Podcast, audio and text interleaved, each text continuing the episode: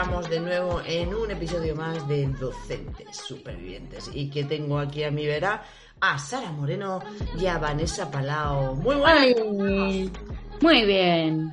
Muy bien. ¿Cómo llevamos la recta final? Vamos a dejarlo muy bien. ¿O quieres que te cuente?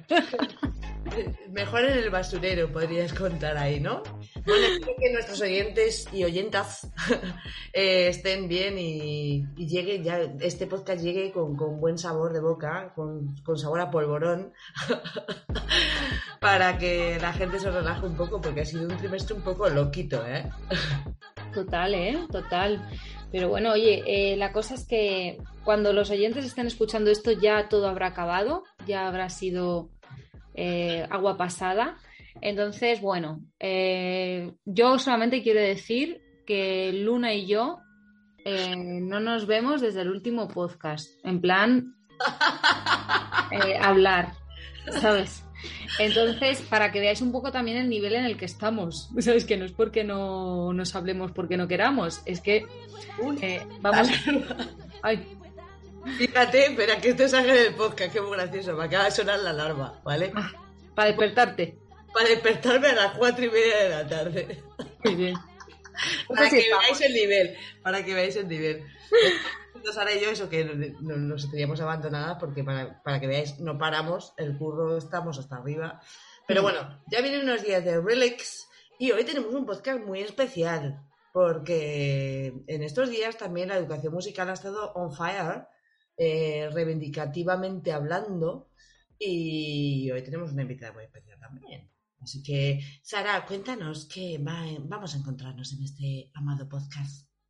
Bueno, pues un mes más estamos aquí con un súper programa que viene bastante reivindicativo. Esto es- ya sabes que a mí me gusta esto, ¿eh? Yo no me voy a enfadar, pero sí. Como bien sabéis, la legislación en materia de educación pues sigue cambiando y como en cada cambio, los docentes que nos dedicamos a la educación musical pues sentimos un poco como de esperanza, ¿no?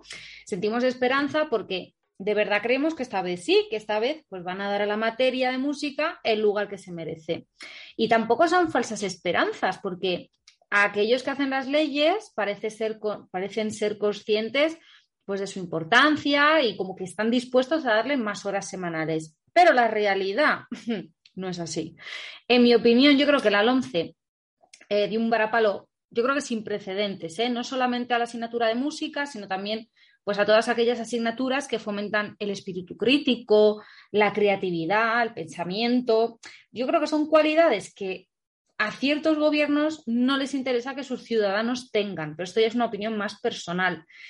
Lo bueno, que a peor no se puede ir, pero ¿vosotras qué creéis? ¿Nos han engañado una vez más? Ahora mismo no lo sabemos hasta que nos salga la nueva legislación, pero la cosa no pinta muy bien y por eso hoy queremos darle la importancia que se merece a la educación musical y os pedimos a todos los que estéis escuchando este podcast que se lo hagáis llegar a ellos, a los que cambian las leyes, para ver si de una vez se enteran de que la música es un pilar fundamental en el desarrollo y en la educación de los niños y de los adolescentes y que por lo tanto nosotras, las maestras y profesoras de música, pedimos un cambio real ya. Pues sí, te ha quedado muy bien. Cambio digno, real y queremos una educación musical de calidad y que, y que, bueno, sobre todo para nuestros niños y para nosotros unas condiciones laborales dignas. Así que en eso nos apoyamos y también estamos apoyando, el podcast de Docentes Supervivientes apoya todas las concentraciones que ha- han ido eh, desarrollándose este fin de semana, el fin de semana del 18 y a todas las asociaciones de música de diferentes comunidades autónomas también damos nuestro apoyo. Eh, bueno, que hoy tenemos una invitada muy especial y ella nos ha sugerido que pongamos un temazo. Anda, ¿Sabes qué temazo es? a ver cuál. Que me gusta mucho. Se llama Vetusta Morla y la canción se llama Finisterre. Desde que tú llegaste todas las piedras me dan abrigo y ahora tu cuerpo es patria, tengo aguijón y un buen enemigo. Es nuestro inhogado rumor de sables que yo te canto los haré resonar como una herejía en el campanario.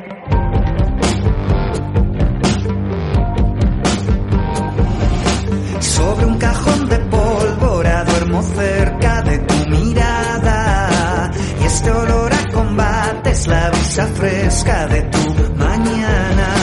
Ya me da igual si la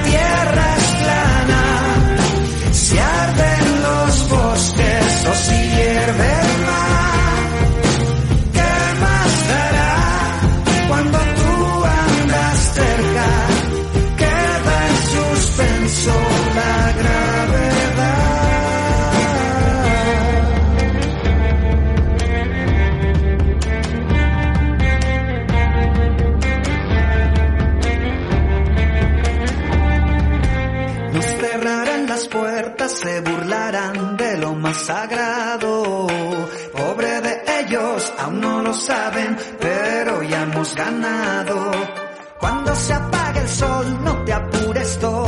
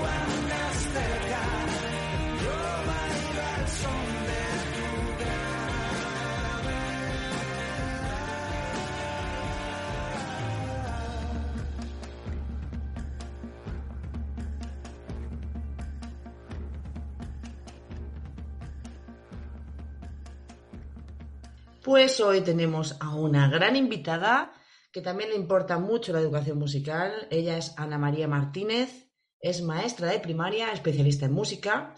Eh, ha estado muchos años trabajando en diferentes niveles, eh, tanto en primaria como, como en secundaria, durante varios cursos. Y ella es diplomada en magisterio musical por la Universidad de Castilla-La Mancha y licenciada en Historia y Ciencia de la Música por la Universidad Complutense de Madrid. También ella hizo el máster de secundaria y bachillerato por la Autónoma y está actualmente cursando el doctorado en educación. Tenemos a una futura doctora en educación hoy, como la otra vez que vino el otro compañero también que era doctor. Y lo que más Santiago, sí. Sí, Santiago. Lo que más le gusta de su profesión, de nuestra profesión, es colaborar y aprender continuamente con el profesorado compartiendo. Y ahora también muchas formaciones en, en el CERRIF de las Acacias, en diferentes centros de formaciones regionales, en, en escuelas eh, diferentes con un equipo de profesores innovadores, entre otras cosas que hace. También participa en casi todos los congresos de educación musical, tanto como eh, con Euterpe, Euterpe, con las jornadas de música y musicología en Cuenca, con la asociación Aula, Aula Blog, y también está desarrollando y investigando, pues eso, eh, proyectos con STEAM, integrando la música y las artes y buscando constantemente metodologías activas en el aula. Es una máquina. Así que doy paso a esta súper entrevista.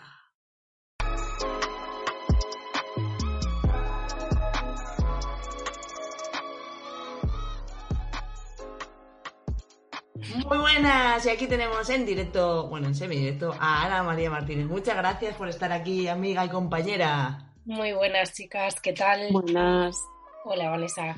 ¿qué Eh, tal? Qué alegría. Le está- estábamos en- te, te estaba diciendo en la presentación, pues que estábamos muy contentos de que estuvieras hoy aquí, cerrando nuestro podcast de gala oficial eh, Freixenet. Preparados para salir ya disparados del 2021 para, para ir al 2022. Y qué mejor que contigo, Ana. Además que yo he coincidido más contigo a través de Ivette también, Ivette Delom de Batucado, y, y bueno, ha sido un descubrimiento este año en redes, pero luego en definitiva estás también muy presente en no redes, en la vida real también. Hoy vamos a hablar un poco de todo, un poco en general, pero estos días ha habido muchísimas eh, concentraciones referentes a la importancia de la, de la música, de la educación musical. Ha habido también incluso en programas de televisión eh, gente famosa reivindicando la importancia e intentando darle un, un, un espacio, su espacio, el espacio y el lugar que la educación musical tiene que estar. Y también estamos haciendo un poco de presión para que en- dentro de la, ley ¿no? se, se mantenga y, y haya mucha más presencia musical y artística ¿no? en ese sentido. Es por eso que vamos a empezar por la primera pregunta. la primera pregunta realmente es eso. ¿Por qué crees que es tan importante la educación musical, Ana?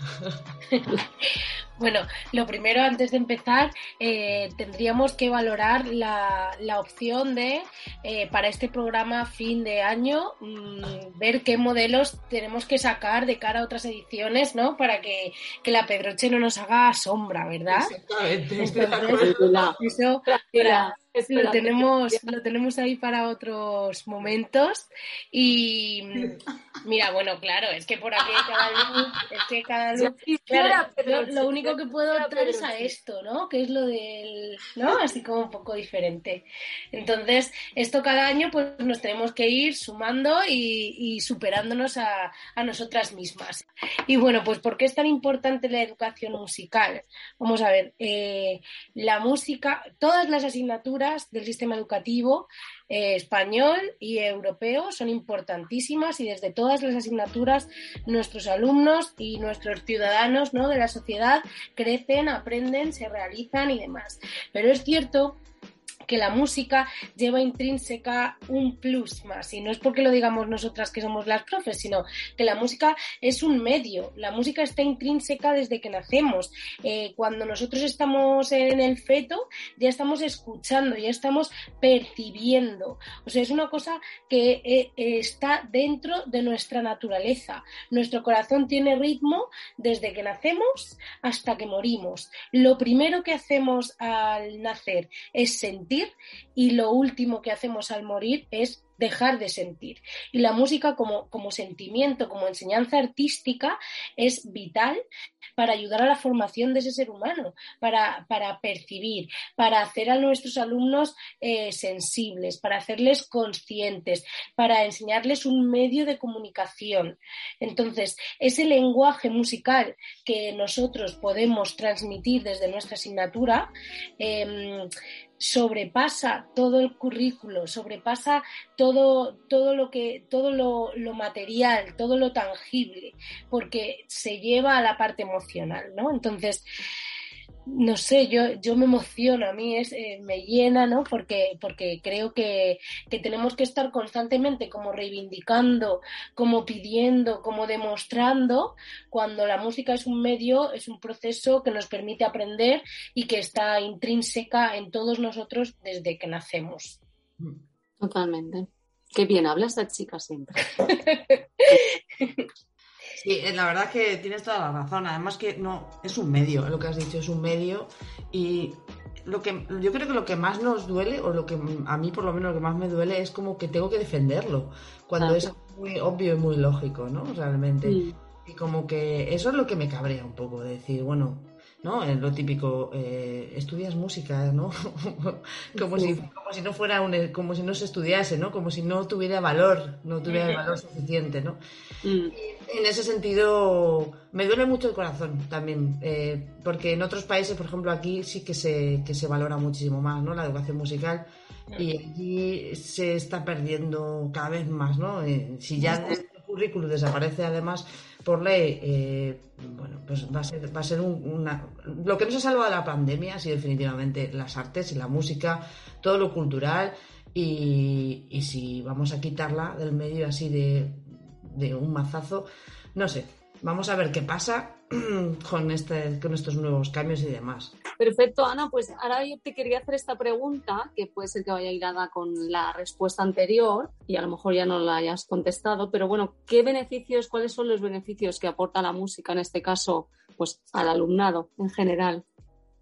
Bueno, pues a ver, eh, yo estoy metida en, el mundo de la educación, ¿no? Como, como, vosotras.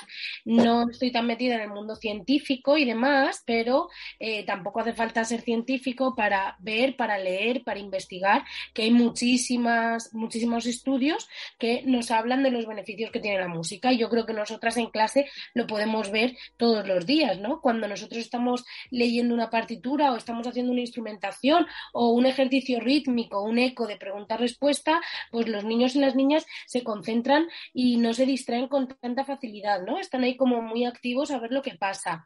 Eh, cuando trabajamos en grupo se aumentan los niveles de confianza, hay algunos niños que a lo mejor no tienen la ocasión de participar o porque no se sienten tan bien en otro tipo de actividades y vemos cómo con la música podemos mejorar la autoestima o la seguridad.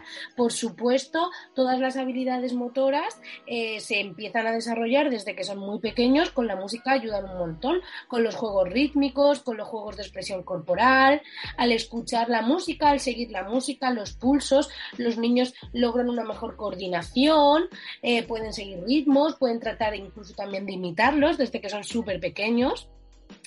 Está demostrado también que la música reduce niveles de estrés, de ansiedad, que hay personas y, en nuestro caso niños que a lo mejor se pueden volver más sociables gracias a la música porque les ayuda a interactuar con los demás, estimula los, los sentidos, mejora la capacidad de comunicación, aumenta la creatividad. Es que son todo, todo ventajas, ¿no? Como, como en la teletienda cuando te venden un producto. Llama al 905. Es verdad, es que es todo, yo qué sé, es que en cualquier actividad que hagamos estamos ejercitando la memoria, estamos desarrollando el lenguaje, estamos desarrollando el razonamiento con el ritmo.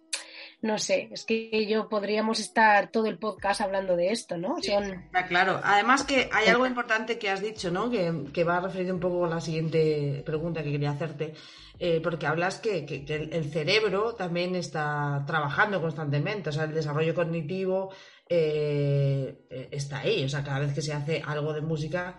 y también hay muchos estudios, ¿no? Están habiendo muchísimos estudios referentes a música y neurociencia. ¿Y tú, tú conoces algunas cositas que nos puedes contar, Sobre ello. Sí, bueno, a mí más que nada es que me, gusta mucho leer y como me gusta mucho trabajar, eh, me gusta autoconvencerme de que estamos en lo cierto, ¿no? Entonces, hay muchísimos estudios científicos que demuestran, pues esto, que la música tiene estos efectos positivos en el desarrollo cognitivo de lo, que, estamos, lo que estamos hablando, como las personas van adquiriendo conocimientos a través del aprendizaje y de la experiencia. Esto es un hecho. Nosotros aprendemos por nuestra experiencia y por lo que nos enseñan o aprendemos o experimentamos. Entonces, ¿qué pasa? Que cuando nosotros escuchamos o hacemos música, eh, por un lado el cerebro y la mente se activan y se activan en distintas áreas. Al, activarse distintas áreas, pues se van a despertar emociones, se va a despertar la imaginación, se van a despertar los sentimientos y eso hace que el aprendizaje sea muchísimo, muchísimo más eh, significativo. En concreto, pues la música lo que hace es que afecta especialmente la estimulación del hemisferio izquierdo del cerebro. Esto sí que lo, sabemos. Hay muchos eh, estudios que demuestran cómo los intérpretes, la gente pues, más virtuosa de un instrumento, incluso desarrollan un 25% más eh, la materia y las conexiones neuronales de, de su cerebro, ¿no?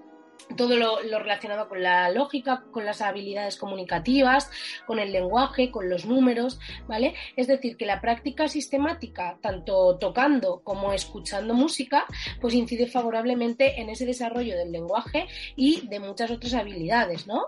Eh, hay muchos estudios que demuestran cómo eh, em, la música ayuda a las personas con Parkinson, con Alzheimer, que es lo último que, se olvida, ¿no? La música en enfermos de Alzheimer.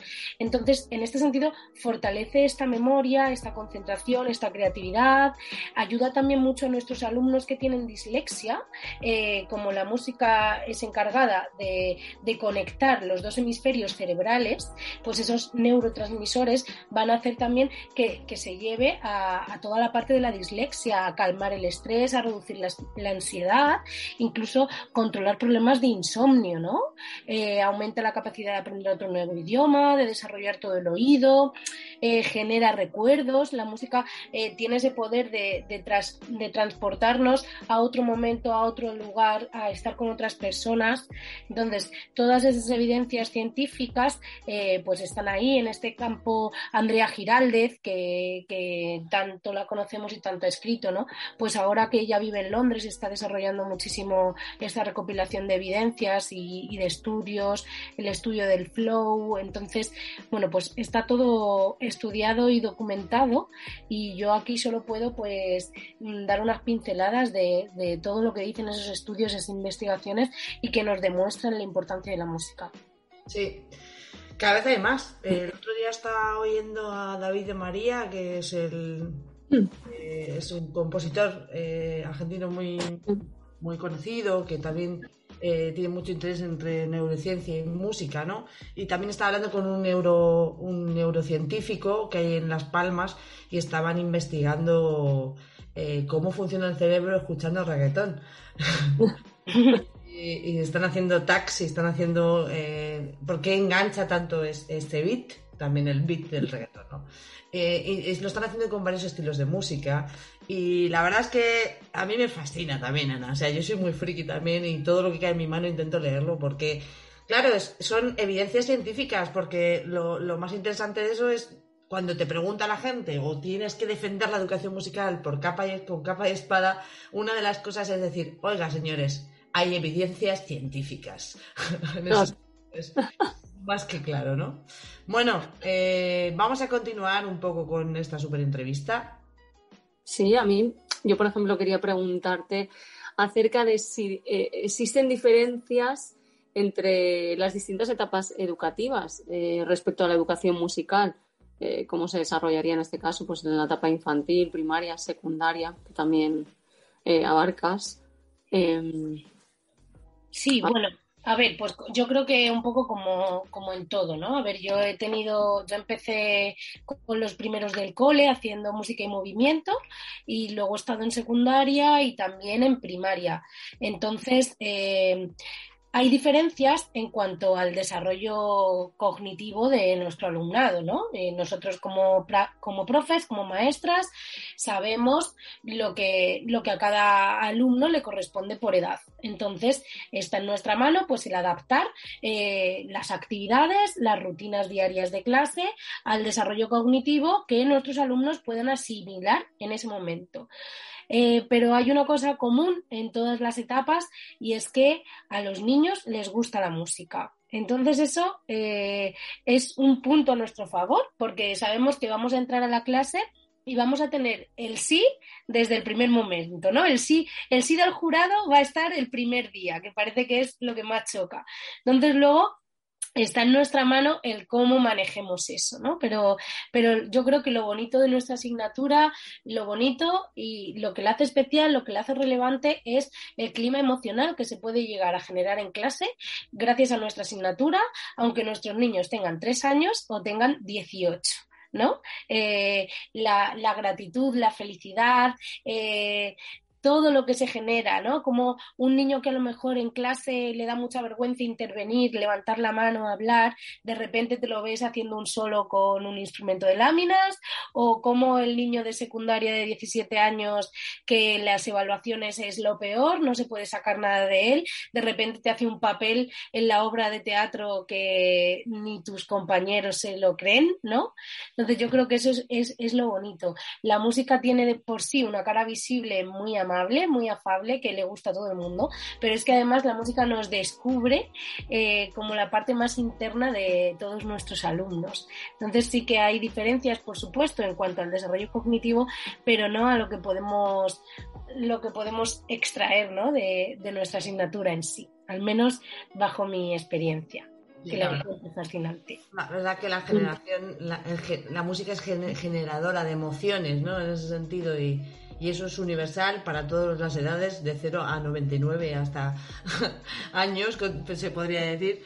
Y es verdad, ¿eh? ¿eh? Llega donde a veces no llegan otras asignaturas, realmente. Llegan a, a chavales, pues eso, que, por ejemplo, tú has en secundaria muchísimo, ¿no? Y, y, mucha gente dice, pues esta asignatura en secundaria no es fácil llevarla, porque sí es verdad que les gusta la música, pero lo que tú dices, la adolescencia no es fácil tampoco, ¿no? Y el desarrollo cognitivo es, es mucho más, eh, está más desarrollado, lógicamente el cerebro está ya formado, ¿no? Para comprender cosas más abstractas y más complicadas, pero en lo emocional son procesos complicados también para ellos y quizá a través de la música, pues, eh, es muy agradecida, ¿no? En ese sentido. Pues, pues sí, la verdad es que es, un honor también que estemos con alguien que ha estado en tantas etapas, la verdad, porque normalmente nos especializamos, yo soy sobre todo de primaria, aunque ahora estoy infantil, yo nunca he estado en secundaria, eh, pero está muy bien porque te da una visión muy amplia de, todas las etapas del sistema educativo y un poco lo voy a enlazar con lo que con lo último que vamos a hablar, que, la pregunta del millón. ¿Crees que hoy en día la educación musical es suficientemente valorada? Digo en el sistema educativo español, no te digo en otros países del mundo. ¿Crees que hoy en día está la educación musical está siendo valorada como debería? yo creo que toda nuestra charla ha respondido, ha respondido a esta pregunta, ¿no? Yo creo que si ponemos una balanza, todos los beneficios de la música, todos los estudios que nos demuestran lo, lo beneficioso que es estudiarla, que además de estudiar la música nos ayuda a favorecer el lenguaje, a favorecer el razonamiento, a favorecer otras muchas disciplinas. Y cuando vemos, yo hice una entrevista para Latinoamérica el mes pasado y entonces saqué unas tablas comparativas de la carga lectiva eh, en Europa que tiene las artes entonces, en, nuestro caso en España, eh, obviamente tenía dos horas lectivas semanales divididas entre música y plástica, frente a, otros sistemas educativos que había siete. Siete, siete horas solo de música. Entonces, pues obviamente no creo que esté siendo valorada como se debería. Creo que nuestro sistema educativo actual em, son los retales los retales de, un sistema educativo que llevamos arrastrando muchísimo tiempo. Em, yo no quiero criticar ni juzgar a nadie, por supuesto, no estoy aquí para eso, pero mm, sí que creo que hace falta una reforma educativa en la que los maestros y los profesores y la gente de Tiza estemos presentes, porque creo que somos quienes más podríamos aportar a, a esta reforma o a este cambio. Igual que estamos nosotras, eh, que ahora estamos hablando muchísimo de música, eh, están nuestros compañeros, por ejemplo, de filosofía en secundaria, están fatal. La mm. gente de educación física, igual. La gente de educación artística plástica está igual. Entonces, eh, creo que deberíamos de sentarnos y, y de decir, vamos a ver, estamos construyendo a personas y las personas requieren de un aprendizaje diverso, significativo y que que les ayude a construirse. Vamos a ver cómo lo hacemos, vamos a ver qué podemos aportar y vamos a ver cómo lo hacemos bien. Y creo que esta sería un paso adelante para, para al menos escucharnos entre docentes y poner las cartas sobre la mesa. Nosotras hablamos de emociones, de sensibilidad, de bienestar emocional y salud mental, que vamos, que yo creo que estamos en un momento top para hablar de ello, pero es que los de Educa eh, están hablando de, bienestar físico. es que es es que mm. ahí están las dos primeras asignaturas de, la antigüedad, de Grecia y de Roma, que eran mm. música y, gimnasia, que antes se llamaba gimnasia. O sea, ahí están, porque es eh, son el eje vertebrador de todo lo demás. Sí, la verdad es que sí. Por eso nos unimos también a, porque el a todos. No solo lo escuchan los profes de, profesores de educación musical, sino muchísimas de educación física, muchísimas de otras especialidades de muchas etapas de infantil, primaria, tutores, eh, especialistas, así que les mandamos un abrazo y también, lógicamente, que cada uno está luchando un poco para, para que su asignatura o eh, esté dentro del sistema educativo con su carga lectiva adecuada y dentro de la ley. Algo muy importante que has dicho, Ana, que es que los maestros eh, y los profesores tenemos que estar escribiendo realmente esa ley, ¿no? deberíamos de estar más presentes en las decisiones eh, legislativas también, porque realmente somos los que vivimos el día a día y los que vemos la necesidad de, esa carga lectiva que tú has dicho, decir, oye, eh, esto es más que necesario y que se nos escuche a nosotros. Por eso, y ya, y ya vamos terminando con eso, recalco que este fin de semana ha habido concentraciones eh, referidas al tema de, hacer un poquito más de presión para que esta ley eh, pues tenga, demuestre que está del lado de la educación musical en ese sentido y veremos qué pasa, veremos qué pasa. Pero desde el podcast, como hemos dicho antes al principio, nos unimos y apoyamos a todas las concentraciones referidas eh, y reivindicaciones sobre la educación musical que están organizándose durante las asociaciones de diferentes asociaciones de música de diferentes regiones de, de España. A lo mejor, a lo mejor un, una reflexión que hago así en alto, ¿no? Es que en lugar de luchar como de forma tan independiente, cada uno por nuestras asignaturas, a lo mejor deberíamos de cambiar ese chip, ¿no? De ese horario compartimentado por asignaturas, mm. por carga horaria y, pensar mm. que al final estamos educando, ¿no? Bueno, Ana, eh, muchísimas gracias por estar aquí con nosotras eh, en el último año y gracias por hacernos un huequito y que te mejores mucho, que sabemos que estás un poquito malita eh, y que volverás al podcast. Volveremos y con un nuevo look, ¿eh? porque ahora ya esto es todo para arriba. Esto va top, esto va para arriba. Aquí ya... No, no, con un nuevo look. Con un nuevo look, exactamente.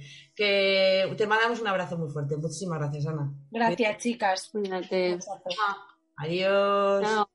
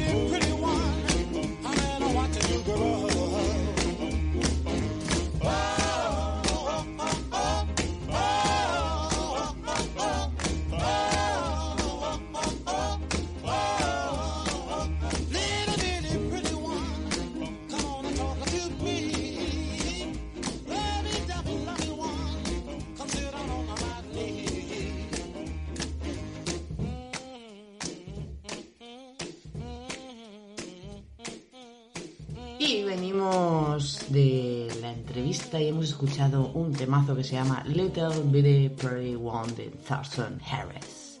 Qué bonito mi inglés. Y vamos a pasar Wisconsin, ¿eh? Esa pronunciación, ¿eh? Little Bitty Well, Me encanta. En, en, realidad que se estaba comiendo un bombo de chocolate y estaba yo, oh, Bueno, y ahora vamos a entrar, eh, vamos a meter la cabecera del basurero. El basurero, señores. El basurero recogemos mierdas y anécdotas educativas. Desahóguense. Muy bien, a ver, Sara, eh, creo que mucha gente nos está mandando basureros con mucho amor.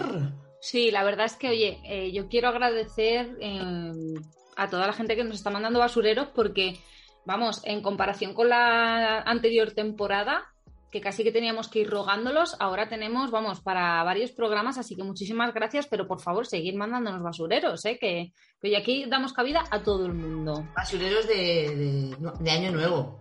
Podrían mandar. Bueno, pues eh, empezamos con este de aquí primero, ¿vale?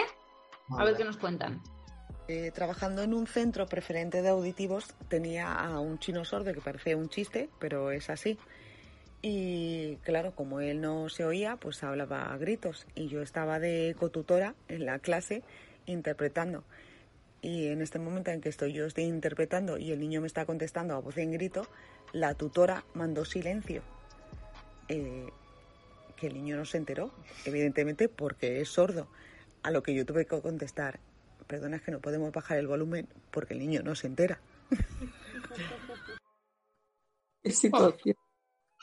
Pobre niño. sordo.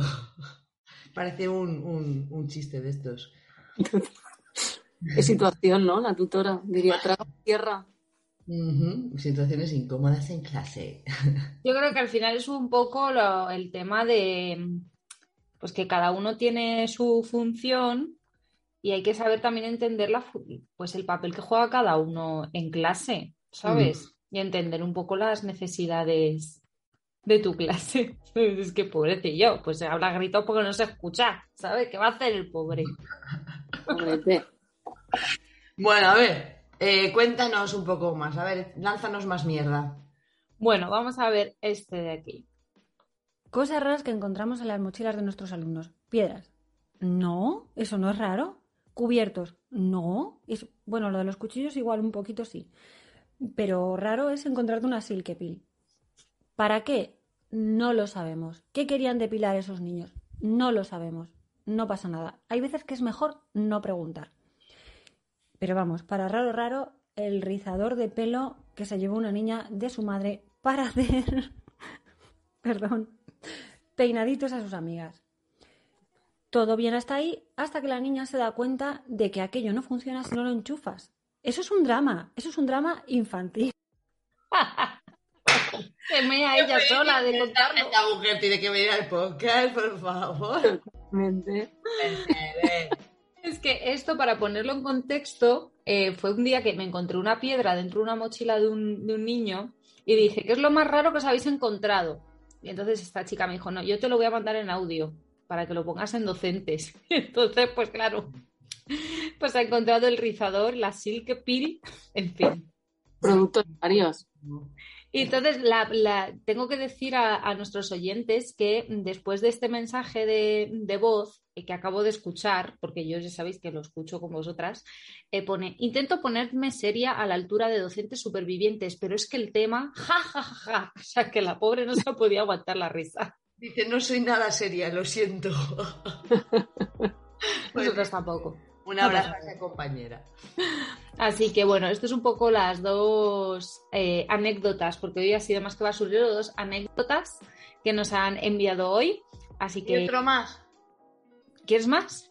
Quiero más. Tengo más. Venga, va, ¿y no, no tenéis vosotras anécdotas de cuando erais pequeñas? Porque mm, a mí hubo un niño de mi clase que me regaló una pedazo de pulsera de oro. Y cuando mi madre la vio, dijo, nena, ¿esto qué? Pero es que, te lo juro. Y la madre de aquel niño dijo, pero mi, mi hijo bastardo va dando por ahí mis joyas. Madre mía. Ahí, Madre mía. Robando, dando, dando joyas a sus novias. Nos han pasado cosas. Mm. Podemos hacer una tanda de estas, ¿no? Que nos cuenten anécdotas de cuando ellas eran alumnas. O bueno, ellas o ellos, aunque casi todas las que nos escriben son chicas, pero bueno, contadnos, mandadnos para el basurero eh, ah. anécdotas de cuando erais vosotras pequeñas y ibais al cole o al insti o a la universidad. Sí. Ya. ¿Pongo otro más? Y pon otro para cerrar el año con fuerza. Venga, vale, a ver. Bueno, el otro día estábamos trabajando en clase la Kake Kikoku y yo les preguntaba palabras con Kake Kikoku. Y cuando llegó el momento de la Ki, pues una niña me dijo quinto y yo al principio no la entendí. entendí pinto porque como llevamos las mascarillas Y ella me decía, no, no, pinto no, quinto. Digo, ah, quinto, quinto. Y un espontáneo empezó a cantar, quinto de verano, don Simón. Fue buenísimo. Fue buenísimo. Dije, mírale, qué espabilado. ¡Ah, qué bueno! Quinto de verano, don Simón. Esto, madre mía. Ay, esta es una crack. Sí, nos ma- esta compañía nos manda muchos basureros, además. Sí. Qué bueno, pero es que tiene unos alumnos súper graciosos. Sí, Tiene unas sí. cosas. Le pasa de todo a esta chica. Bueno, muy bien, pues eh, ya cerramos la sección del basurero. Abriendo melones. Si no los abres tú, los abriré yo. Con Sara Moreno. Y hoy tenemos un melonazo que trae mi amiga Sara Moreno. Luna Puerta. Cuéntanos. Pues, a ver, eh, mira, hoy traigo una, un poco de la segunda parte del último melón. ¿Os acordáis que hablamos de ese estudio Ah, que no conseguí leer, que hablaba del bullying y demás? Bueno, pues he conseguido leerlo, así que os traigo un pequeño apunte para mm, ya ponernos ya y cerrar ese melón. Y eh, traigo otro melón aparte. Así que, Muy bien. pero no, hoy no me voy a enfadar. ¿No te vas a enfadar? No, hoy no me voy a enfadar. Comi- Comienza, comienza. Bueno, pues eso, para poner en contexto a las que no hayan escuchado el último programa, que vayan a escucharlo, pero por si acaso. Eh, estuvimos hablando de un artículo que había publicado un estudio la Universidad de Córdoba sobre el- la, la relación que había entre el físico de, de los adolescentes y la probabilidad de que fueran agresores o víctimas de bullying. Eh, según cómo lo pintaba la, pre- la prensa, había algunas mm, afirmaciones como muy demoledoras y que aquí comentamos que nos preocupaban un poco. Y, pero bueno, no, conseguí encontrar el artículo para leerlo. Entonces, he conseguido encontrarlo, lo he estado leyendo un poco por encima, no, no con mucha profundidad, entonces tampoco quiero eh, pues adentrarme mucho, pero bueno, eh, quiero por algún, de alguna manera tranquilizar y no tranquilizar, ¿vale? ¿Por qué? Porque es verdad que esas afirmaciones que dice el estudio son afirmaciones con las que no estamos de acuerdo, pues hablaban de eh, pues que si eras, si tenías peor físico, peor eh, forma física, eras más propenso a, sufrir bullying. Entonces decíamos, ¿qué pasa? Que entonces los gordos son los que tienen que sufrir bullying. Eh, yo, por lo que he visto el estudio, ellos se basan en datos, muy, en datos que han recogido, en datos científicos, y lo que arrojan esos datos es eso. ¿Nos gustan es- esos datos? ¿Nos gusta lo que arroja? No. No, no nos gusta que porque seas diferente tengas que sufrir bullying, pero que lo que nos dice el estudio, por lo que yo he entendido, es que es lo que está pasando hoy en día. Es decir, que no ha cambiado nada. ¿Vale? Y eso es un poco la parte mala y como que yo creo que el estudio de alguna manera deja la pelota en nuestro tejado, en tenemos que hacer algo para cambiar esta situación. Así que, bueno, ese era el apunte que quería hacer. Y el otro melón, que, que, bueno, ese melón ya está cerrado, el que quiero abrir ahora es un poco, eh, que también lo compartí en, en Instagram ayer, el burnout. No sé si lo he dicho. Burnout. Burn. Burn. ¿Sabéis lo que es? El, el reventón, que le llaman. El sentirte quemado en tu trabajo. Bueno, pues yo estoy burn out. burn- sí. Eso, eso estábamos hablando, que de hecho eh, la, la noticia que, que salió ayer es que eh, la Organización Mundial de la Salud la quiere incluir como enfermedad laboral, porque estamos muy quemados. Entonces yo puse una encuesta y dije, bueno, eh, ¿quién de vosotros ha sentido o siente ahora mismo esto en el trabajo? ¿Vale? Es un perfil de educación, o sea que la mayoría son maestros o profesores, ¿no? Lo- pues un 90% o lo siente o lo ha sentido. ¿Qué opináis vosotras respecto a esto? ¿Creéis que es algo que se puede arreglar, que no? ¿Lo sentís solamente en algunos momentos del curso, siempre? Contadme vuestras opiniones y vivencias. Pues el burnout, yo creo que todos, yo, yo sí lo he tenido, yo sí he tenido burnout. Y de hecho aquí es muy normal. Y se dice, se dice así además. Cuando uno está ya quemado, está cansado, dice estoy en burnout, que dicen, a que lo dicen en alemán. Y ellos lo tienen muy en cuenta, hay gente que se da de baja, ¿eh?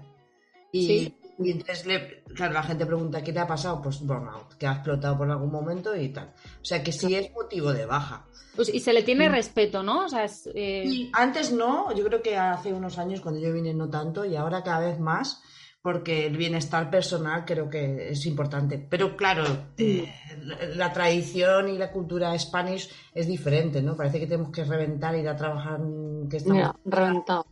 Y para que para que te digan, ah, pobrecito, eh, no sé. En ese sentido, en por lo menos en mi curro, sí que, en mi trabajo, sí que, y cuando vemos a la gente que está un poco así, yo creo que lo- la única opción que hay que hacer es prevenirlo, o sea, prevenirlo. Y la única manera de prevenirlo es condiciones laborales mejores, eh, cuidarse uno mismo mucho, eh, yo qué sé, descansar y darse la baja cuando uno necesita y, y ya está. Porque es que si no, hay gente que se No. mala, ¿eh? hasta ingresados en hospitales de estrés. O sea, hay gente. Sí.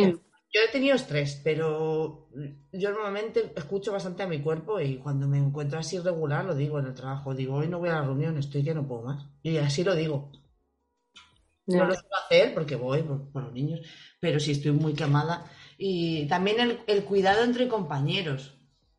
Porque no es lo mismo verte a ti en un estado de tensión o de, de, de- de- nerviosismo en clase, por ejemplo, con los chavales, que venga tu compañero, te vea mal y te dice, venga, vete al baño, eh, bebe agua, que vea, yo te sustituyo aquí un momento, quédate un poquito y baja un poco, ¿no? Eso, Ya. un poquito de empatía. Y yo creo que eso también falta. Pero el problema está cuando no pasa nadie por tu puerta. y tú la dejas abierta y no, y, y pasan los no hay nadie. No, es complicado, ¿eh? Yo ojalá tuviera, me tengo que trabajar más el, el decir, o sea, el, el- el mirarme a mí, ¿eh? Porque, porque el faltar simplemente o llegar un poquito tarde por tal me genera muchas veces ansiedad y estrés indebidos, ¿no? Porque quizá un poco por, por, por el hecho de, no sé, de querer cumplir y de querer llegar a... Lo que pasa es que luego lo vas acumulando y... Es que, ¿sabes qué pasa? Yo creo que, y ahora ya un poco, porque yo creo que hay dos visiones diferentes en cuanto a eh, eh, Luna, que trabaja en Alemania, y Vanessa, que trabaja aquí en España, con la que yo me siento un poco más identificada, ¿no? Porque, pues es eso, estas cosas que tú comentas, Luna, aquí en España son impensables, No. ¿vale? O sea, eso de faltar a un... ¿A dónde? ¿A dónde vas a faltar tú qué? Eh, entonces, em, yo creo que la administración, y por eso quería abrir este melón también para dejar esta nota de la administración, eh, quiere estirar tanto, tanto, tanto, tanto, tanto todo lo que hacemos que estamos sintiéndonos así, ya no solo en ciertos momentos del curso que son más normales, pues por ejemplo las evaluaciones, pues es normal, estás un poco más estresado porque hay más trabajo, pero lo que no puede ser es que constantemente nos, nos eh, sintamos así. Y eso yo creo que es porque quieren estirar y apretarnos tanto y apretarnos tanto y cada vez más papeles y cada vez más y cada vez menos de, de, de preparar tus clases. ¿Por qué eso lo haces en tu casa? ¿Por qué eso lo haces los domingos? Y creo que por eso nos sentimos así a lo largo de todo el curso. Y cada vez más niños, y ahora esto, y ahora tal, y ahora media clase confinada y trabajas el doble y tal. O sea, Bueno, totalmente. ya está bien, ¿sabes? Ya está Yo esta bien. semana he estado sustituyendo y aún así, las horas que he estado sustituyendo me ha tocado seguir mandando tareas a los que estaban confinados en casa de las aulas. Perdona, pero si esa, esa es, o sea, es decir, si yo esa clase no la estoy dando porque me han mandado a sustituir, ¿por qué tengo que hacer las dos? Es decir, mandar tareas y también sustituir. O sea, es un poco Yo locura. creo que, que es- hoy en día es un, un descontrol y bueno, pues esto es un poco lo que hablamos siempre, pero bueno, me- me- ayer lo vi, me acordé y creo que bueno, que es algo interesante, sobre todo para hacernos reflexionar sobre, sobre esto. Así que ese es mi melón. Bueno, pues melonaco. Eh, melonaco para reflexionar y para despedirnos de nuestro podcast, porque hoy vamos a desear un feliz año y Navidad a todos. Ah, ah, ah, ah, ah, ah, ah. Merry Christmas. Teníamos que, haber, teníamos que haber brindado con champán o algo, ¿no? Eh, bueno, sea champán. Venga, coger las copas. Las copas. Bueno, Yo le deseo a todo el mundo feliz Navidad, feliz año y que el año que viene sea un poquito mejor que este, por favor. Sí, Venga, venga. totalmente. Venga, yo creo que sí, que, que ya es el último podcast del año y que el año que viene eh, Vanessa y yo vamos a trabajar mucho más en el podcast, porque el podcast se le ha currado Sara Moreno, que No. más que ninguna. No, yo soy palomita siempre. Ha sido, no, la verdad que sí, ha sido un programa. Siempre, chicas. Que chicas, os deseo también feliz Navidad y próspero año nuevo. Estaremos en contacto. Espero veros antes o escucharos antes de que Del próximo del podcast. siguiente podcast. Vale. Y nada, eh, os dejamos. ¿Queréis decir algo a nuestros oyentes, oyentes? ¿Algo más? Nada, pues eso, qué feliz Navidad. Eso. Feliz vida.